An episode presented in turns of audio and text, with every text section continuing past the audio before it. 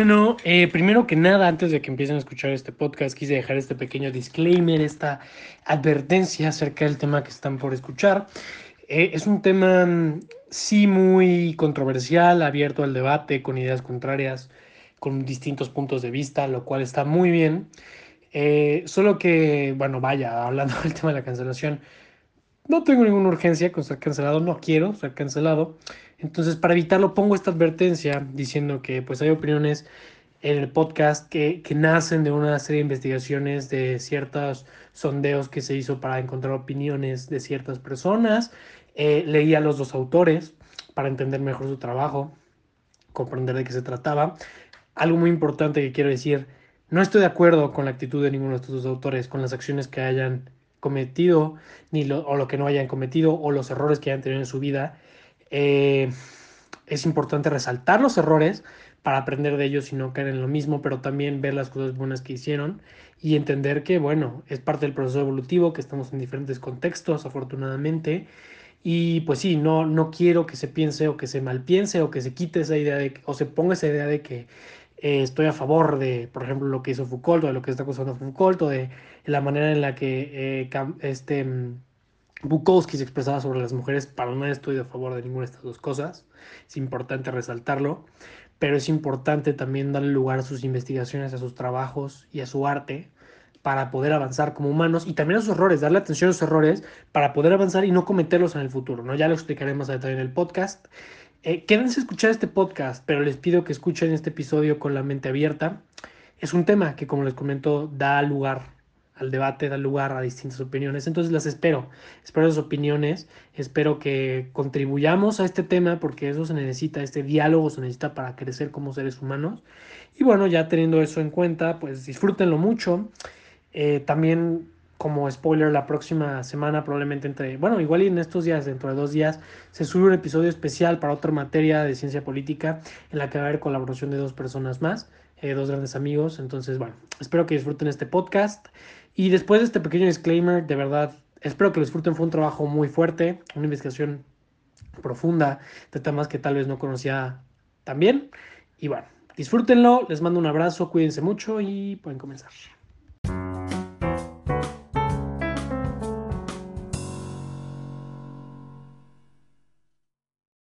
Muy buenos días, tardes o noches, bienvenidos al podcast de Luis Herrera. Este es su podcast, eh, yo soy Luis Herrera, evidentemente. Y el día de hoy tenemos eh, un tema nuevo que tengo que cubrir para acreditar mi materia de, universidad. Y bueno, estoy, estoy emocionado. Esta, esta ocasión, eh, pues traigo un tema diferente. Como las veces pasadas, no es un tema político, no es un tema filosófico del mundo de las ideas, sino un tema que ha estado eh, presente últimamente, que se ha sentido en, la, en, nuestra cotidianidad y que bueno, es algo a lo que todos estamos expuestos, ¿no?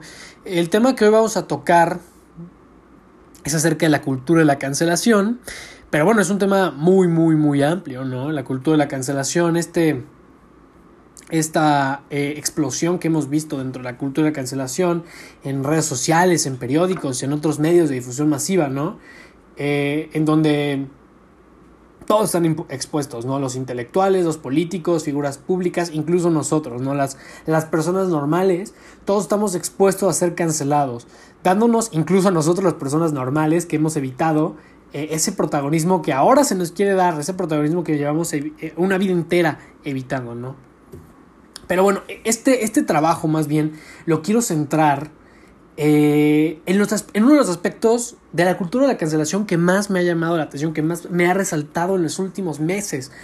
Es, es increíble esta, esta idea de traer personajes del siglo pasado a la escena después o en algunos casos antes de su muerte para cancelar sus trabajos, su arte, sus obras, sus creaciones o a su persona en general, ¿no?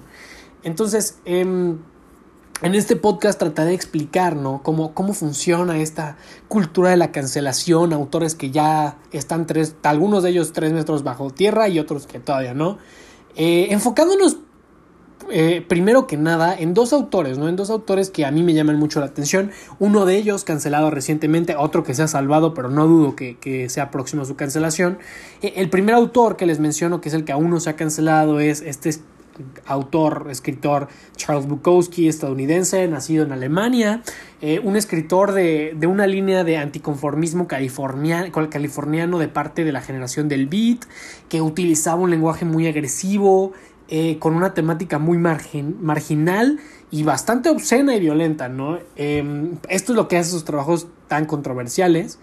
Eh, pero también muy destacados porque su estilo es único, ¿no? Este, este autor murió el 9 de marzo de 1994 en San Pedro, California. Ya lleva bastante tiempo muerto, ¿no? Entonces, pues bueno, el segundo autor que vamos a revisar y con el que vamos a analizar este, este autor ya fue cancelado y no tiene tanto tiempo, tendrá algunas semanas.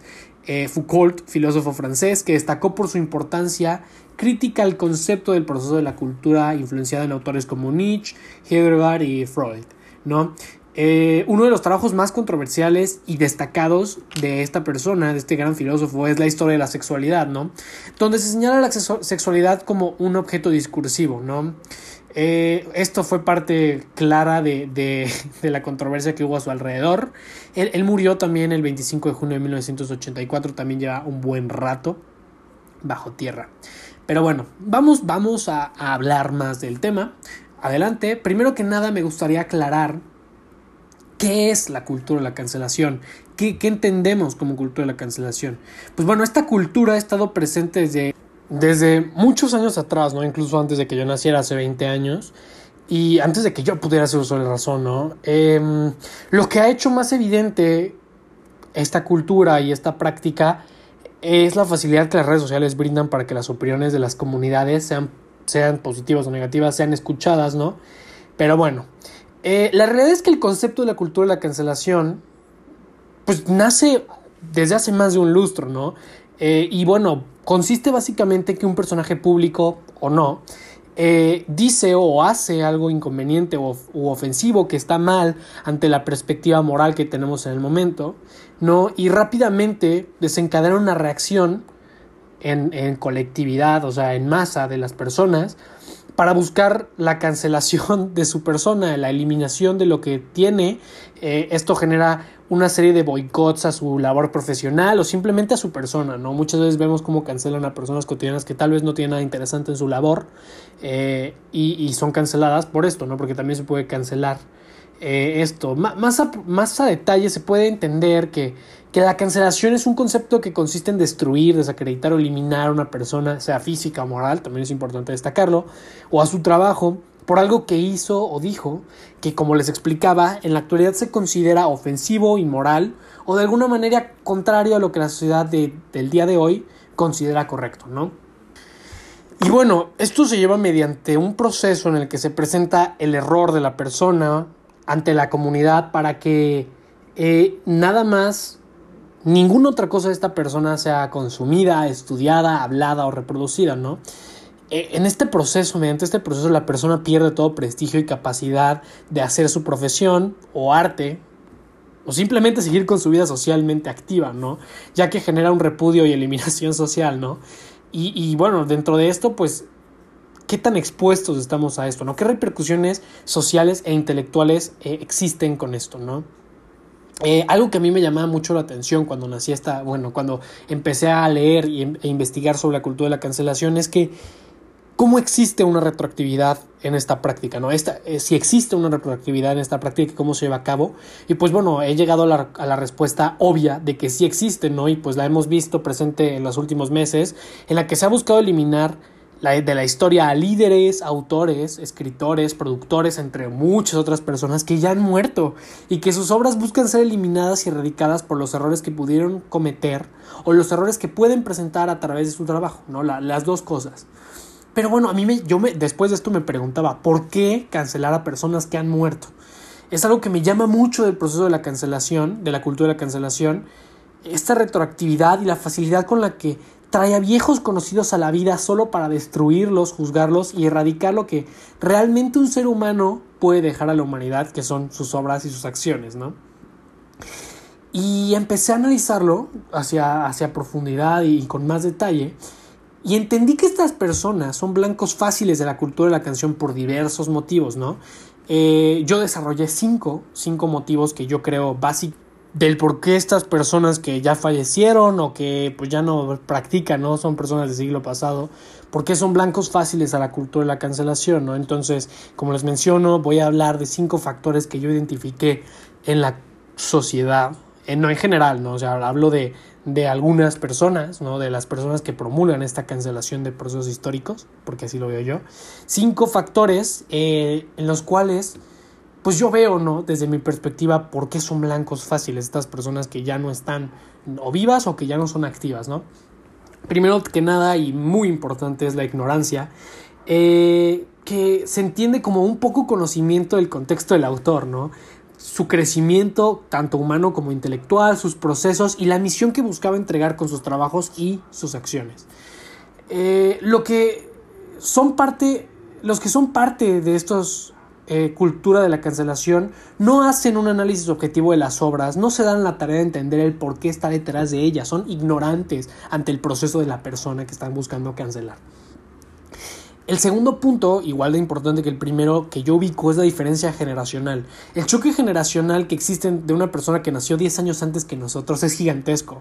Ahora, imaginemos la, la diferencia generacional que existe entre una persona que nació en 1910 y una persona que nació en 2000, en el 2000, ¿no?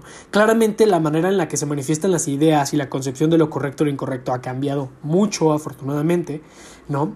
Y bueno, a este punto se le suman las, preferencias que existen entre generaciones y bueno, es, es, importante aclararlo, ¿no?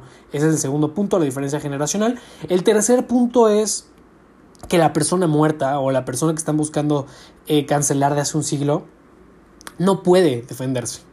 Este es el tercer punto, pues, puesto que su estado, estar bajo tierra, anula completamente el derecho a réplica al que todos debemos tener la oportunidad, lo que genera que cualquier argumento que se ha brindado es un contra no pueda recibir un contraargumento de la persona que está siendo sujeta a la cancelación, porque está muerta. No, no podemos entablar un diálogo con un muerto, al menos no de una forma espiritualmente segura, a mi parecer. Entonces, ese es el tercer punto que yo veo. Eh, el cuarto es una, es, viene con un neologismo que yo generé a la hora de escribir este artículo. Eh, el adolescéntico enfrentamiento con la autoridad. En este punto hago una referencia a cómo un adolescente busca subir un escalón en la pirámide del poder, retando las figuras de autoridad y generando un punto de identidad. Que esto pasa en la adolescencia, está comprobado por eh, psicólogos, supongo, lo leí por ahí hace algún tiempo. y pasa algo similar con la cancelación de una persona, ¿no? Que, que eh, esta persona está reconocida ante la sociedad. Como están reconocidos ante la sociedad, los que fomentan la cultura de cancelación buscan establecerse como intelectuales o famosos, derrocando las ideas o trabajos del sujeto a la cancelación, o sea, el sujeto que está siendo cancelado por la existencia de sus errores. Es importante que aclarar que esto es parte de la naturaleza del hombre, vaya, el error hace al humano. Pero eh, eh, cuando se presenta el proceso de la cultura de cancelación se elimina completamente el mérito de la acción, ¿no? Ya que para lograr derrocar los trabajos se, está se, se debe recurrir a argumentos válidos y no solo a falacias como generalmente se suele hacer, ¿no? Hay una frase muy interesante de Ernesto El Che Guevara que, que él suele decir, ¿no? De eh, que va algo así, o nosotros somos capaces de destruir con argumentos las ideas contrarias, o debemos dejar que se expresen. No es posible destruir las ideas por la fuerza, porque esto bloquea cualquier desarrollo libre de la inteligencia. El quinto y último punto que yo veo, el por qué es tan fácil cancelar autores muertos, eh, es la pobre perspectiva pesimista que tenemos en la actualidad, ¿no? Ante la crisis continua y la crisis sanitaria que vivimos actualmente por la pandemia, eh, se debería de entender que estas crisis deberían de generar o, usarse como combustible para generar ideas, eh, pero realmente existe un pesimismo sobre lo que el hombre ha sido. Es un pesimismo colectivo que no se da eh, cuenta de lo bueno que existe detrás de las ideas y las personas que las presentan, ¿no? Ignorándolas por completo y fijándonos solamente, o ellos se fijan solamente en los errores que ellos cometieron, ¿no? Los mismos de una que los mismos errores que de una forma u otra nos humanizan y los humanizan. Entonces, pues sí, estos son los cinco puntos que yo uso como base para eh, entender por qué existe esta cultura de cancelación y, hacia las personas muertas, ¿no? Eh, y bueno, ahora sí quiero hablar un poco más a detalle de por qué cancelaron a, estos dos personajes que les mencioné al principio, bueno, a uno y por qué el otro está eh, eh, expuesto a una cancelación próxima. Bueno, pues del que primero voy a hablar es el cancelado, que es el filósofo Foucault, Michel Foucault, el cual ha sido acusado hace unos meses por uno de sus compatriotas, Guy Sermon, que afirmó que Foucault pagaba a niños en Túnez entre 8 y 10 años para tener sexo en los años 70, ¿no? O sea, se le acusó de pedofilia y de turismo sexual por uno de sus compatriotas. Eh, acusaciones muy graves que, evidentemente eh, se deben de escuchar. A partir de estas acusaciones se presentó una discusión en redes sociales cuestionando si Foucault debería ser cancelado, ¿no? Pidiendo que su obra fuera cancelada, excluida y borrada de la conciencia colectiva. La reacción de la comunidad en general, eh, la comunidad en general fue, fue de burla, pero sobre todo la comunidad intelectual, ¿no? Se burlaron de este proceso de cancelación, ¿no? Eh, de ser ciertas o no dichas acusaciones que son gravísimas, por supuesto, no se puede eliminar todo el trabajo y las aportaciones a la filosofía y sociología y demás ciencias que, se pedían en las redes sociales. ¿no? no se puede hacer esta eliminación. Sería ilógico y significaría un retroceso gigantesco en la evolución del pensamiento en general. Tomando en cuenta estas acusaciones, se puede juzgar mejor la mejor, de mejor manera la, la, obra de Foucault, entender el por qué trabajó tan profundamente en la historia de la sexualidad y por qué se enfocó tanto en la libertad sexual de los jóvenes y de los, de los adolescentes, ¿no? Esta es una manera inteligente de aprender de las acciones, cuestionar sobre las acciones, por qué escribía eso y no eliminarlo de la historia, no eliminar esta, esta, estas obras, sino cuestionarlas y hacer contrapartes y contraargumentarlas y exponer también al autor es, es, es bueno, pero no eliminarlo de la historia y no eliminar sus procesos evolutivos como humano y como intelectual, ¿no? Eh, y bueno, esto es lo que quiero decir de Foucault. La verdad es que no me quiero eh, em, no quiero profundizar de más en las acusaciones que se hicieron que son graves, como ya he mencionado, no estoy a favor de ello. Eh, igual fue un asco de persona, podríamos decirlo, pero eliminar sus obras, como les menciono, sería generar un retroceso intelectual y colectivo eh, profundo, ¿no? Y bueno, el segundo autor del que les voy a hablar es Charles Bukowski, este escritor famoso estadounidense, el cual aún no ha sido sujeto de la cancelación, de esta cultura de la cancelación. Pero vaya, es cuestión de tiempo de que alguna persona sin un análisis real mínimo de alguna de sus obras se encuentre con algún fragmento popular en el que quede evidenciada la misoginia o agresividad que suelen presentar sus personajes de sus poemas y cuentos, eh, pues esta persona va a proponer una cancelación a ciegas de este gran escritor americano, ¿no? Es predecible por la conducta de las personas en las redes sociales, donde hace unos días me encontré un tweet. Y esto, esto lo destaco y pongo a Charles Bukowski no solo porque quise, sino porque me encontré un tweet hace unos días en el que contenía una lista el tweet, donde se enumeraban las banderas rojas que tiene un hombre violento. Y bueno, entre ellas se encontraba el ser fan de la prosa o verso de este gran escritor. Yo supongo y eh, quiero entender, para mí es una falacia presentarlo así, cuando ni siquiera se pretende entender qué es lo que se admira de un escritor como Bukowski, ¿no? Bueno, yo hablando de mí en lo personal, puedo señalar su única su manera única de escritura, su estilo único y el proceso que se puede encontrar de una época en cuestión de derechos, el progreso que se puede identificar más bien de una época a otra en cuestión de derechos de la mujer y cómo ha cambiado la mujer a vista del mundo, ¿no? Que, que cómo hemos progresado en ese sentido. No es de admirarse las conductas que tenía Charles Bukowski, eso es, hay que decirlo, no se aplaude la misoginia de sus obras, para nada, pero se, da, se debe de entender el proceso humano al que se ha llegado a través de cambiar de lo que éramos en ese entonces a lo que somos ahora y a qué vamos a llegar después, ¿no? Bueno, eso, eso es lo que yo pienso de Charles Bukowski porque está sujeto a la cancelación, ¿no? Y pronto probablemente sea, sea sujeto a la cancelación 100%. Veremos, ¿no? Eh, ya que hemos hablado más o menos de por qué se cancelan estos autores, por, de los ejemplos, por qué se, son propensos o por qué se les está cancelando, eh, quiero hablar de, los errores y las repercusiones que esto significa, ¿no? Eh, aunque existen personas con la enfermedad de los cinco factores de cancelación, eso es, así lo voy a clasificar, una enfermedad de los cinco, de los cinco factores de la cancelación, también hay afirmaciones como sobre eh, cómo la cancelación suele ser nociva o ofensiva al debate común, ¿no?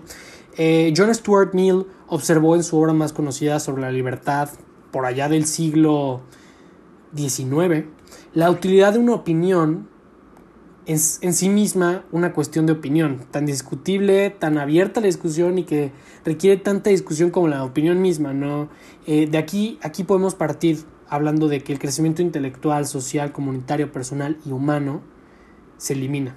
La cultura de la cancelación atrofia el proceso de estos cinco cambios, de estos cinco crecimientos de la comunidad, del ser humano, en el que se realiza esta cultura. Sí, o sea, si, si continuamos con la cultura de la cancelación, se atrofarían los procesos de crecimiento intelectual, social, comunitario, personal y humano. Los daños colaterales de eliminar las obras de un autor de hace un siglo o aún actual arruinarían el proceso humano e intelectual al que hemos llegado gracias a los errores que los humanos hemos tenido. La cancelación no permite el crecimiento humano, no permite la reflexión que se debe optimizar mediante el reconocimiento de los errores y el trabajo para no volver a cometerlos.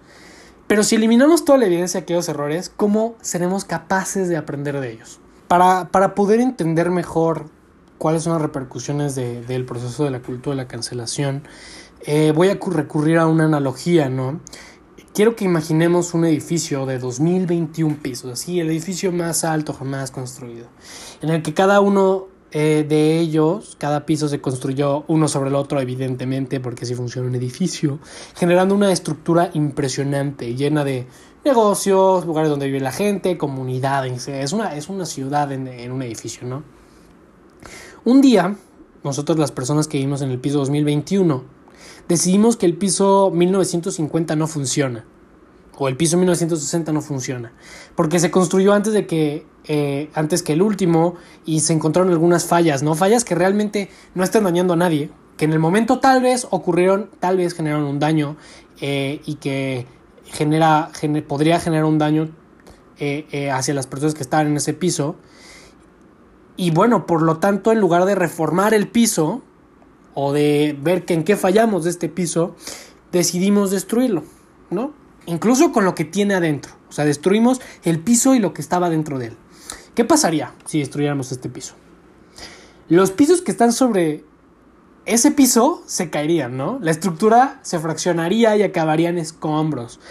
Eh, y bueno, la constructora que se dedicó a hacer ese piso, que en este caso yo ubico que somos los humanos en general, la constructora es Humanos SADCB, eh, tendré que empezar de nuevo el piso 1, ¿no? Para llegar al progreso al que se tenía en el último piso, porque los planos que teníamos en el piso 2021, para los errores que teníamos, los destruimos al tirar el piso eh, eh, de 1950, ¿no? El piso 1950.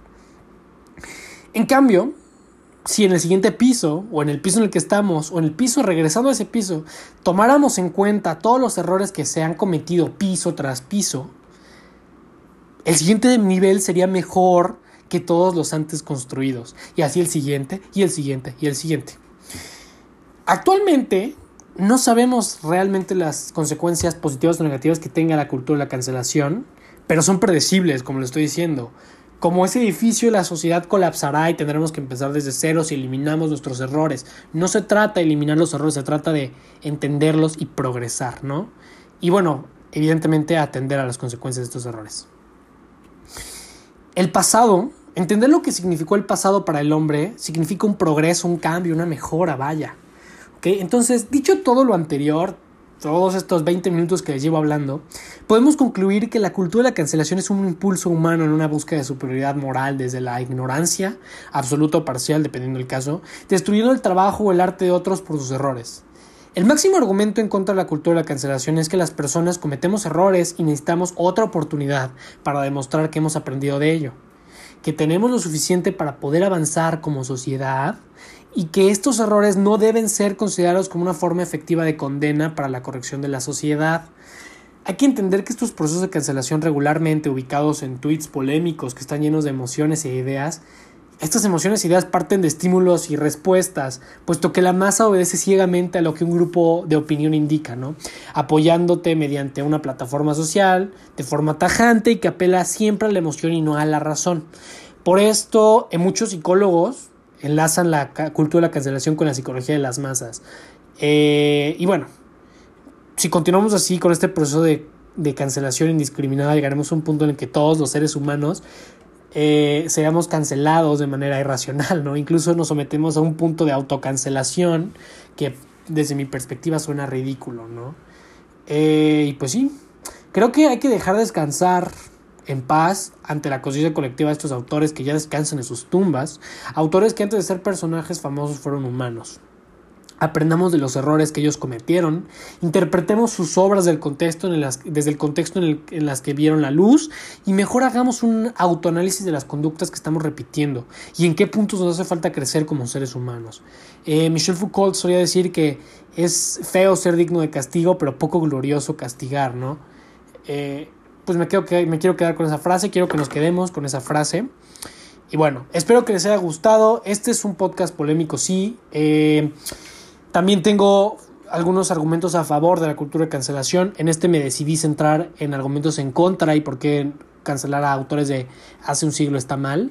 Pero pues bueno, tal vez en algún episodio hagamos un, episodio a favor de la cultura de la cancelación para escuchar también las otras ideas. No me han llegado eh, mis amigos cuando hice un como una un sondeo, me llegaron respuestas también muy positivas o, argumentos muy, muy positivos, que incluso apoyo acerca de la cultura de la cancelación, que son importantes de escuchar también, porque bueno, el diálogo fortalece nuestras ideas y bueno, eh, tal vez yo me estoy equivocando ahora, tal vez sea necesario el proceso de cancelación, tal vez no, desde mi punto de vista hoy, 6 de mayo del 2021, es este.